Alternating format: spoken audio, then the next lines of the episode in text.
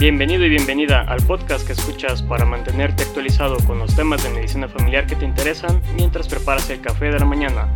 Soy el Dr. Luis Hernández y esto es Medicina Familiar Podcast. Regularmente cuando tengo algún estudiante de pregrado o algún residente rotando por mi consulta, damos un tiempo para revisar el tema de buenas prácticas médicas para los médicos familiares. En este episodio me gustaría hacer unos comentarios acerca de las buenas prácticas e ir mencionando los distintos puntos que comento con mis estudiantes.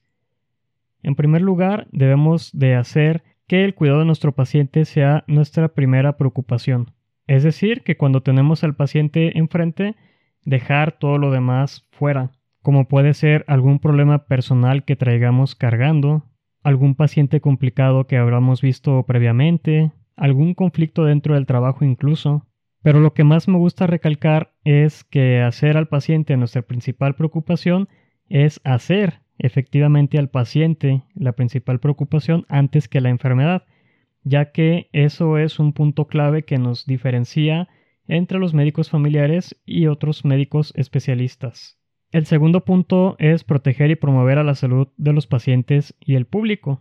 Esto es, revisar y promover activamente las intervenciones de salud que se realizan por edad, como las vacunas y las detecciones oportunas de distintas enfermedades. Otro punto importante es proveer un buen estándar de práctica clínica y cuidado. Para lograr esto debemos de mantener nuestro conocimiento y habilidad profesional actualizados que es un punto que por cierto espero que este podcast nos ayude a todos. Reconocer y trabajar dentro de los límites de nuestras competencias, es decir, saber en qué momento debemos de derivar a un paciente con otro especialista, y trabajar con nuestros colegas de la forma en la que mejor sirva los intereses de nuestros pacientes. El siguiente punto es tratar a nuestros pacientes como individuos y respetar su dignidad. Para lograr esto hay que tratar a los pacientes de forma cortés y considerada. Además, hay que respetar su derecho a la confidencialidad. Aquí en especial les hago hincapié sobre no platicar en los pasillos, en elevadores o lugares públicos acerca de tal o cual paciente, en especial cuando están encamados y muchas personas podrían identificarlos. Otro punto es trabajar en equipo con nuestros pacientes. No se trata de un estira y afloja para ver quién tiene la razón, sino de un proceso de convencimiento para poder trabajar con lo que a ellos más les interesa. Otro punto es escuchar a nuestros pacientes y responder a sus preocupaciones y preferencias. Para ello hay que darles a los pacientes la información que necesitan o que están buscando en una forma en la que puedan entender tratando de evitar los términos médicos. Además hay que respetar el derecho de los pacientes a tomar sus propias decisiones acerca de cómo quieren llevar su tratamiento y cuidado. Y por último, hay que apoyar a los pacientes para que puedan cuidarse a sí mismos para mejorar y mantener su propia salud. Esto a través obviamente de la consejería. Otro punto importante es ser honestos y abiertos y actuar con integridad. Esto significa actuar sin retraso si tenemos una buena razón para creer que a nosotros o algún colega podría estar poniendo en riesgo a nuestro paciente. Esto sucede principalmente cuando trabajamos en áreas de encamados, ya sea en urgencias o en hospitalización. Nunca discriminar injustamente contra un paciente o un colega. Esto significaría que si tenemos a un paciente que fue valorado previamente por otro médico de cualquier especialidad y nos comenta que le dijeron un diagnóstico o le dieron un tratamiento que a nuestro parecer no es el adecuado, no tendríamos que decirle al paciente que el médico estaba equivocado o que hizo mal. Simplemente hay que reconocer que las enfermedades son variables y por lo tanto, cuando este médico vio al paciente, pudiera no cumplir con los criterios para la enfermedad que nosotros estamos valorando. Por lo tanto, no hay que comentar al paciente directamente que el médico se equivocó, sino simplemente comentar que para nosotros pudiera ser otra enfermedad o que la enfermedad hubiera evolucionado de otro modo y por lo tanto podríamos cambiar nuestro tratamiento. Por ahí en la jerga común se suele utilizar la frase perro no come perro, que significa que entre colegas no deberíamos de criticarnos para mal ante un paciente. Otro punto es nunca abusar de la confianza de nuestros pacientes o de la confianza del público en nuestra propia profesión. Aquí básicamente lo que aplica es no vender cosas que sabemos que no funcionan solo por el negocio. Ahora, relacionado con el tema, me gustaría comentar un artículo publicado en el 2022 en el American Journal of Medicine que habla de los 10 rasgos de los grandes médicos. Si bien el artículo menciona casos específicos con los que el autor o alguien conocido se relaciona para poder eh, hablar sobre los distintos puntos, lo que yo voy a hacer es dar comentarios sobre el mismo punto, sin embargo con casos con los que yo me haya relacionado personalmente o alguno de mis conocidos médicos. El primer punto para ser un gran médico es ser detective como Sherlock. En alguno de sus libros, Sherlock Holmes menciona la frase Cuando has eliminado lo imposible, cualquier cosa que queda, por muy improbable que sea, debería de ser la verdad. En este punto me gustaría comentar el caso de una paciente que tuve que presentaba distintas enfermedades, tenía espondilopatía, ansiedad y depresión, artritis reumatoide, cefalia crónica, y por lo tanto había sido vista por el reumatólogo, el psiquiatra, el neurólogo y el traumatólogo. Cuando llega conmigo los primeros días que la conocí, me comentaba pues que no había mejorado los síntomas y que había muchos medicamentos que le hacían alergia y le caían mal, muchos de esos medicamentos que habían sido precisamente los que le habían sido indicados por los especialistas. Al empezar a preguntar por qué decía que era alérgica, me comentaba cosas como, por ejemplo, que la gabapentina le causaba mucho sueño, que el sulindaco le causaba demasiada gastritis, o incluso que una vez quedó inconsciente después de tomar el clonazepam y tardó muchas horas en despertarse. Por ello ella decía que era alérgica a estos medicamentos. Sin embargo, al hacer más preguntas e insistir en que me dijera exactamente cómo los tomaba, Resulta que, por ejemplo, la gabapentina se tomaba hasta cuatro tabletas juntas cada ocho horas. Y esto era porque los cuatro especialistas que le habían visto le habían recomendado tomar la gabapentina una cada ocho horas. Sin embargo, ella decidió que como cada uno de ellos le dijo que tomara una cada ocho horas y eran cuatro especialistas distintos, pues debía de tomar cuatro cada ocho horas. Por ese motivo, pues la gabapentina la mantenía dormida casi todo el tiempo. Sobre el clonazepam y sobre el sulindaco sucedió exactamente lo mismo. Dos o tres especialistas distintos le recomendaron el mismo medicamento, probablemente sabiendo que el otro especialista ya se lo había recomendado, pero la paciente decidió que debía tomarlos por separado puesto que le habían sido recomendados por distintos especialistas. Es así que llegaba a sobredosis e incluso a dosis tóxicas, lo que para ella significaba una alergia cuando en realidad era simplemente que estaba tomando mal los medicamentos. No les voy a mentir, fue algo difícil tratar de convencerla de que no era alérgica y de que debía de tomar los medicamentos si quería mejorar de las enfermedades que ya presentaba. Después de dos consultas, por fin la convencí de por lo menos iniciar con uno solo a la dosis que le habían recomendado, empezando por la gapentina de una cada ocho horas y al notar que mejoraban sus síntomas sin llegar a la toxicidad, fue cuando empezó a comprender del error que había cometido al tomar demasiada medicina solo por pensar que por ser distintos especialistas cada uno sabría que ya estaba tomando el medicamento y por lo tanto sabrían que se tomaría cuatro pastillas, a pesar de que se le había recomendado solo una. El siguiente rasgo para ser un gran médico es mantenerse saludable y relajado. En alguna ocasión John F. Kennedy dijo que la inteligencia y la habilidad únicamente podrían funcionar al ápice de sus capacidades cuando el cuerpo es saludable y fuerte. Para nosotros como médicos básicamente sería seguir las mismas recomendaciones que hacemos a nuestros pacientes de comer bien, de dormir bien y de realizar ejercicio, además de llevar un adecuado control del estrés. El tercer rasgo de un gran médico es ser un maestro en la escucha.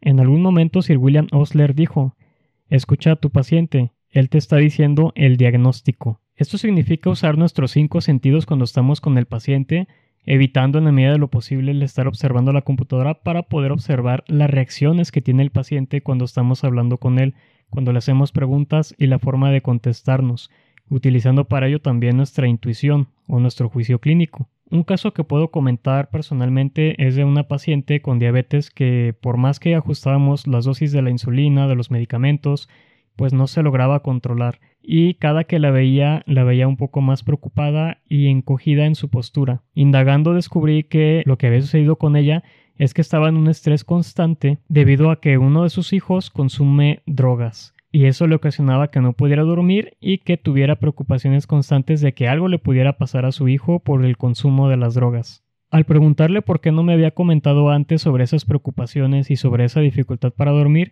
simplemente me dijo que le daba vergüenza debido a que las drogas pues ella los veía como algo demasiado malo y se sentía responsable por no haber podido cuidar de su propio hijo. Sin embargo, logré sospecharlo después de observar el lenguaje corporal que la paciente presentaba consulta tras consulta y sospechando que probablemente tuviera algún estrés que estuviera ocasionándole los picos glucémicos. El cuarto rasgo de un gran médico es encontrar tu pasión.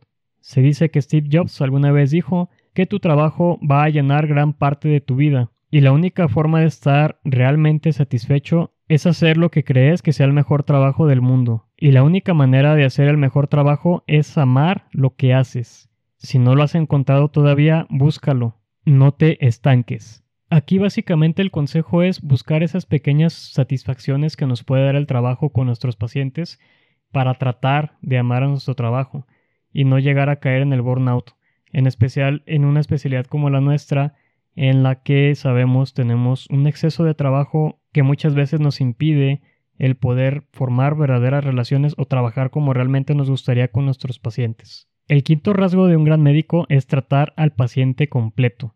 Sir William Osler alguna vez dijo que un buen médico trata la enfermedad y un gran médico trata al paciente que tiene la enfermedad. Aunque este punto es uno de los que siempre defiendo como lo que nos diferencia de otros médicos especialistas, sí me gustaría comentar el caso que menciona el autor en el artículo, que es básicamente que una niña de 7 años fue llevada a la consulta por presentar algo que era lo más parecido a déficit de atención e hiperactividad y Mientras que el médico la revisaba, decidió salir del cuarto y ponerla en un cuarto donde había un espejo de doble vista y le puso música, a lo que notó que la niña inmediatamente se puso a bailar.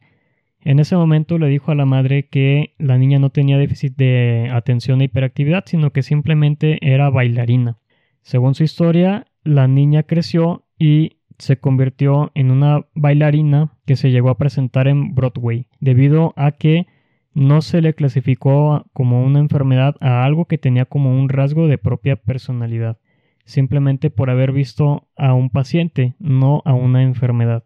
El siguiente rasgo para ser un gran médico es tener empatía, lo cual es muy importante en cualquier relación médico-paciente.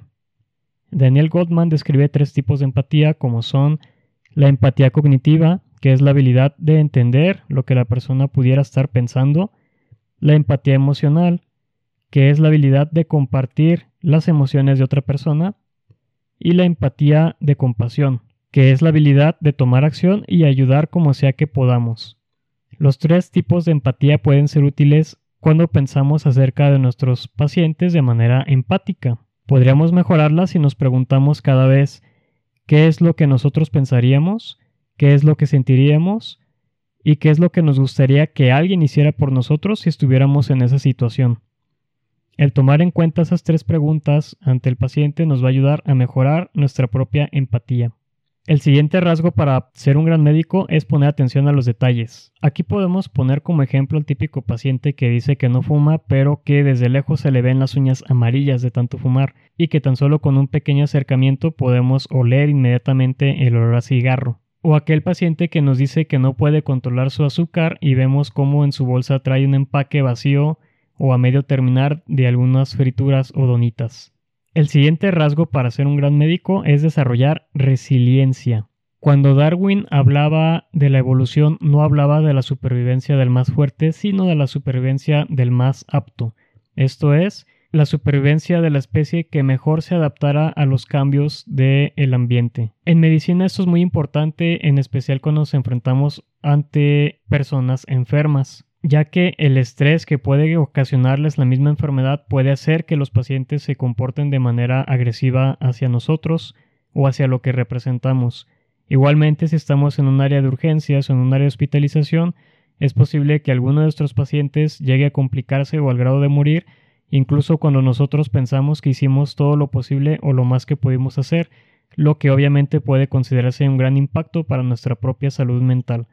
La resiliencia implica que nos adaptemos a las situaciones que se nos presenten y las tomemos como algo que es pasajero y que de todas formas tenía que pasar en algún momento. esto no sería útil para no dejarnos llevar hacia el estrés, hacia el burnout o hacia la depresión. Y está muy ligado al siguiente rasgo del gran médico, que es tomar responsabilidad. Se dice que Stephen Covey en algún momento dijo que no soy producto de mis circunstancias, soy un producto de mis decisiones. Tomar responsabilidad significaría parte de lo que ya dijimos sobre las buenas prácticas para el médico familiar, como puede ser el saber hasta dónde están nuestras limitaciones, el saber en qué momento pedir ayuda a un colega, el saber en qué momento debemos de referir a un paciente y el saber en qué momento realizar nuestras distintas intervenciones y todo esto siempre siendo responsables de ello. El décimo rasgo de un gran médico es contar nuestras estrellas. Es decir, felicitarnos a nosotros mismos y estar orgullosos de aquel paciente que logramos que pudiera controlar su glucosa, de aquel paciente que por fin pudo dormir sin necesidad de algún medicamento, debido a nuestros consejos y a nuestra ayuda. Es decir, festejar nuestros propios éxitos y no enfocarnos únicamente en los fracasos o en los casos difíciles, ya que de eso también depende nuestra autoestima y nuestra salud mental. Y bueno, para cerrar este episodio me gustaría recalcar que para ser un buen médico familiar no solo hay que mantenernos actualizados y tratar lo mejor posible a nuestros pacientes y nuestros colegas, sino tratarnos lo mejor posible a nosotros mismos. Y aquí les sería extensivo el consejo que doy siempre a los cuidadores de los pacientes como con Alzheimer o, pacientes dependientes de cualquier otra enfermedad, que es cuídese usted primero, porque si usted se enferma, quién podrá cuidar a su paciente. Espero que este episodio les haya agradado y les recuerdo que en el podcast para pacientes en consulta esta semana publico un episodio sobre cómo mejorar nuestro sistema inmune, por si le quieren echar un vistazo y recomendarlo a sus pacientes. Nos vemos en el próximo episodio. Hasta pronto. Así terminamos la revisión del tema de hoy. Quiero recordarte que todas las opiniones vertidas en este programa son solo mi responsabilidad y no reflejan el punto de vista de mi empleador. No recibo pago de mi empleador ni de la industria farmacéutica o algún otro medio, por lo que no declaro conflicto de interés. Si quieres sugerir algún tema, comentarios, correcciones, en la descripción puedes ver las redes de contacto. Gracias por escuchar y hasta la próxima.